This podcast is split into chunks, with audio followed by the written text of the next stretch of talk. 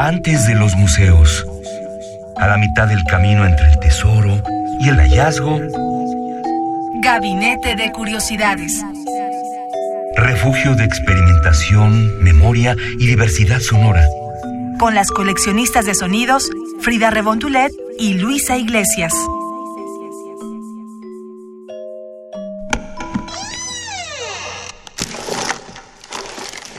Experimentación sonora. Bienvenidos a Gabinete de Curiosidades. Soy Frida Saldívar y está con nosotros Luisa Iglesias. Te extrañábamos, Luisa. Yo te extrañaba más, querida Frida Saldívar, queridos amigos que nos escuchan aquí en Gabinete de Curiosidades y que coleccionan sonidos con nosotras. Estuvo interesante esta, esta semana que me ausenté del gabinete y me sentí sola y poco sonora. Así Pero que no estuviste investigando. Estuve investigando y fíjate que encontré algo que creo que te va a encantar a ti y creo que nos va a encantar a todos. A ver qué les parece. Fíjense que acabo de dar con el Laboratorio de Creaciones Artísticas Intermedia. Este es del Departamento de Escultura de la Facultad de Bellas Artes San Carlos de Valencia. Un espacio privilegiado para la investigación sonora, para la experimentación, para eh, esta parte académica, para esta parte lúdica y para todos los que están interesados en, en la investigación del sonido. Y, en nos traes este, esta muestra de lo que se está generando Desde hace varios años se han generado obras muy interesantes. Me gustaría empezar con una que me parece bellísima, no solamente por lo que vamos a escuchar, sino también por la historia. Vamos a escuchar Greguería Ondulada de 1927 de Ramón Gómez de la Serna. Eh, lo que vamos a escuchar, por supuesto, es una reinterpretación, una recreación realizada por Miguel Molina y Leopoldo Amigo quienes estuvieron en Gabinete de Curiosidades hace unas cuantas semanas. Bueno, sus audios, sus experimentaciones. Pueden buscarlo en nuestro podcast que está en www.redunam.unam.mx. Y Luisa, explícanos también, por favor, esta forma, eh, es- sería literaria, bueno, ¿qué es una greguería? Las greguerías tienen esta parte interesantísima, son textos que tienen que ser muy breves y que se parecen, por ejemplo, a los aforismos o, a veces hasta a los refranes, por así decirlo. La cosa es que una greguería tiene eh, esta manera con mucho humor, con mucha originalidad y, agudeza de decir las cosas. Y Ramón Gómez de la Serna quizá es el padre de las greguerías o el que mejor jugaba con ellas, pero más adelante también podemos ver cómo Ciorán, con sus aforismos, entraba en este juego. Insisto, y greguería no es lo mismo, y greguería ondulada y greguería radiofónica, pues tampoco. Si les parece bien, vamos a escuchar este audio que está muy interesante de la greguería ondulada de 1927, con Rafa Arnal en la voz, Miguel Molina en radio a válvulas y Leopoldo Amigo en la electrónica. Hay comentarios muy interesantes sobre esta pieza, pero vamos a escucharla primero.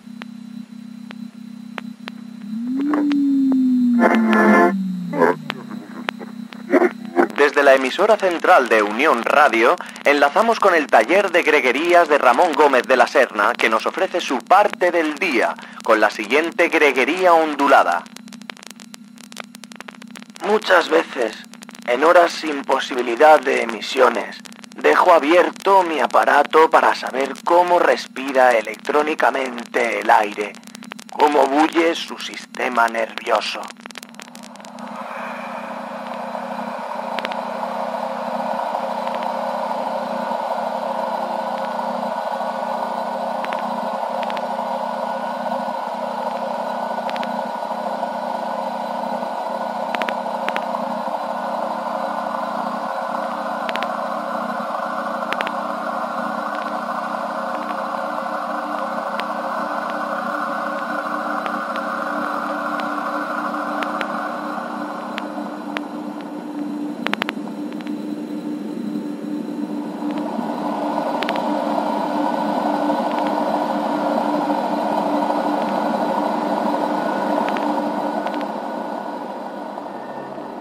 Somos coleccionistas de sonidos.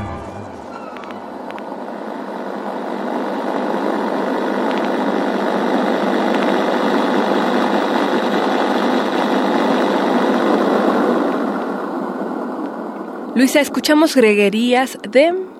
Ramón Gómez de la Serna.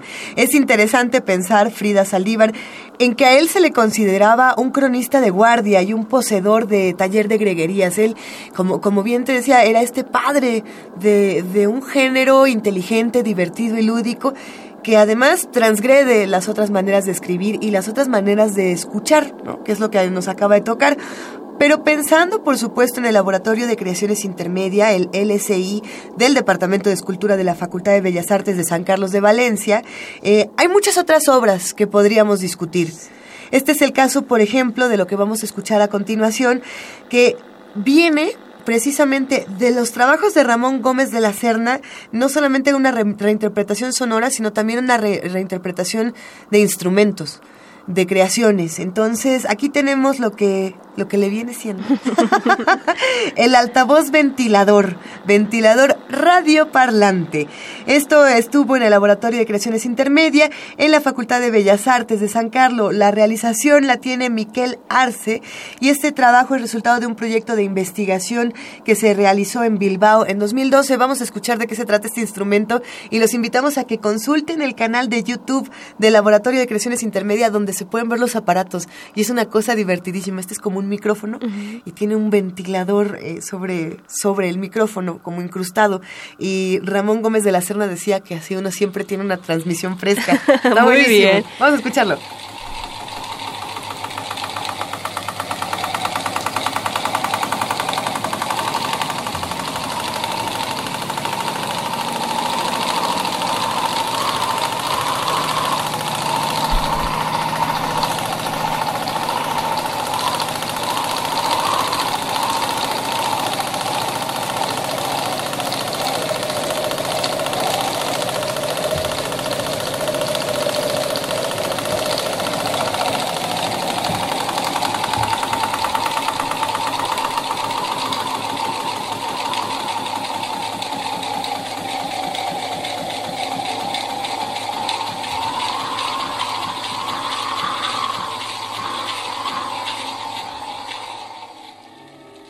Somos de sonidos.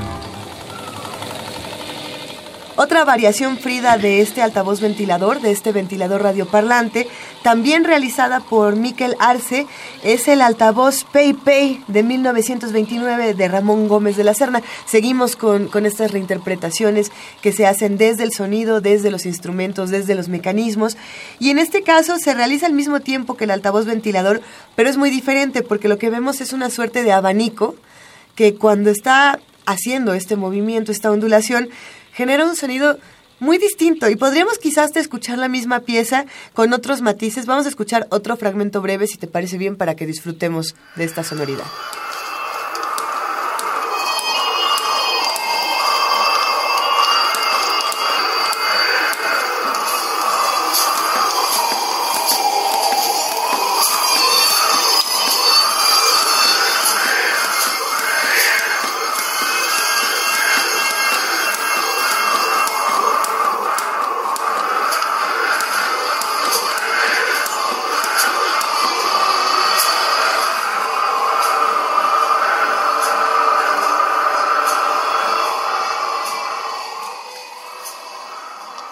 Estamos en Gabinete de Curiosidades.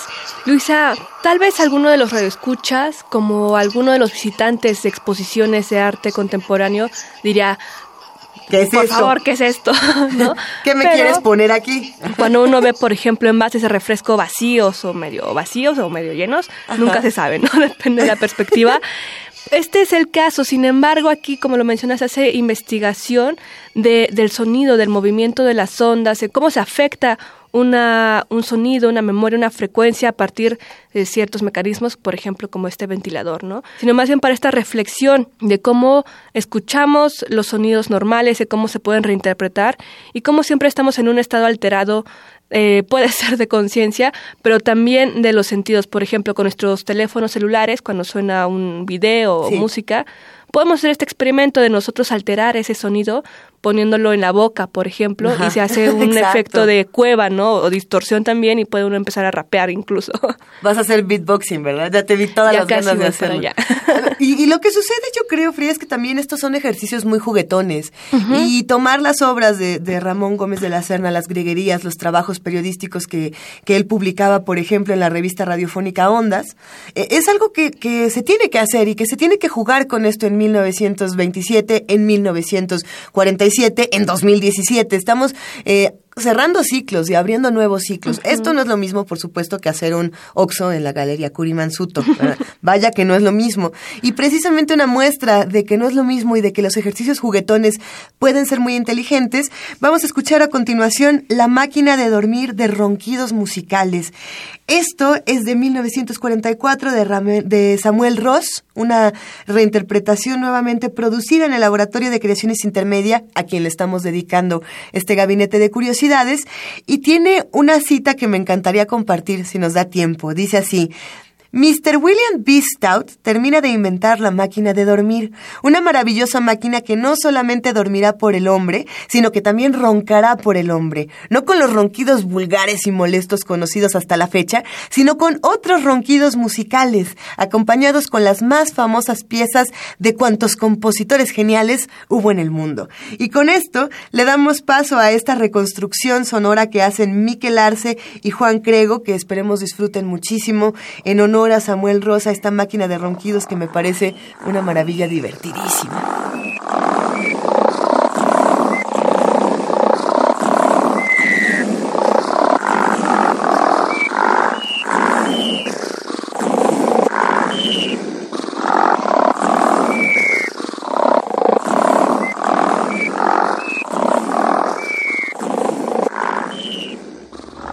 Gabinete de Curiosidades.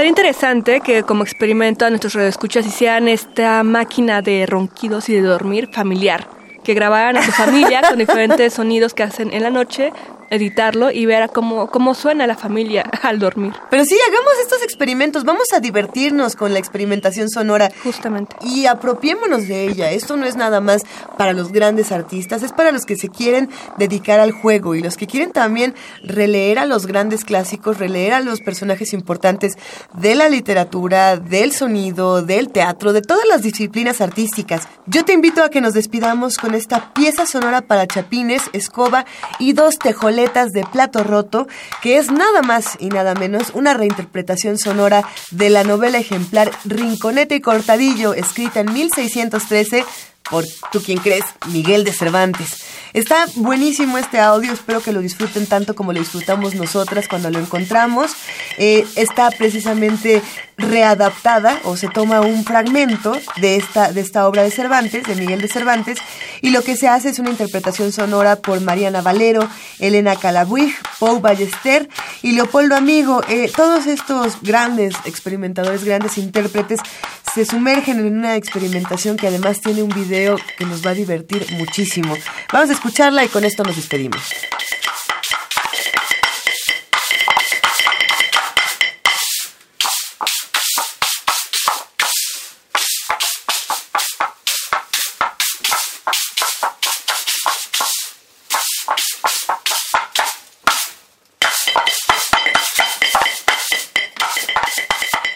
Luisa, muchas gracias por presentarnos esta selección de esta Academia Española de Experimentación Sonora. Así es, el Laboratorio de Creaciones Intermedia tiene su portal en YouTube, así como su página de internet. Búsquenlo en su, en su buscador de confianza, disfruten de la experimentación y como bien dices, Frida Saldívar, hagámosla entre todos. Eh, los medios para hacerla están en nuestras manos. Puede ser el teléfono inteligente, pueden ser las escobas, los zapatos, pueden ser las máquinas para dormir, nuestros propios ronquidos. Qué maravilla poder tener todos estos recursos a la mano. Que tengan excelente día, queridos coleccionistas de sonidos.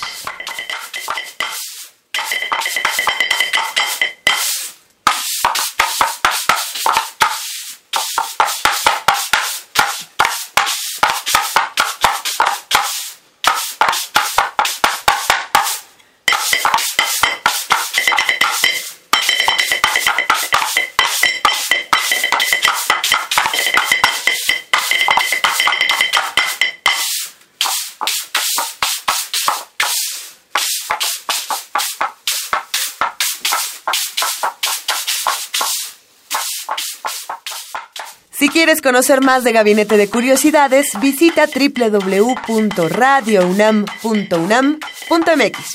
Adiós. Radio UNAM presentó Gabinete de Curiosidades. Refugio de experimentación, memoria y diversidad sonora. Dispara tu curiosidad en la próxima emisión.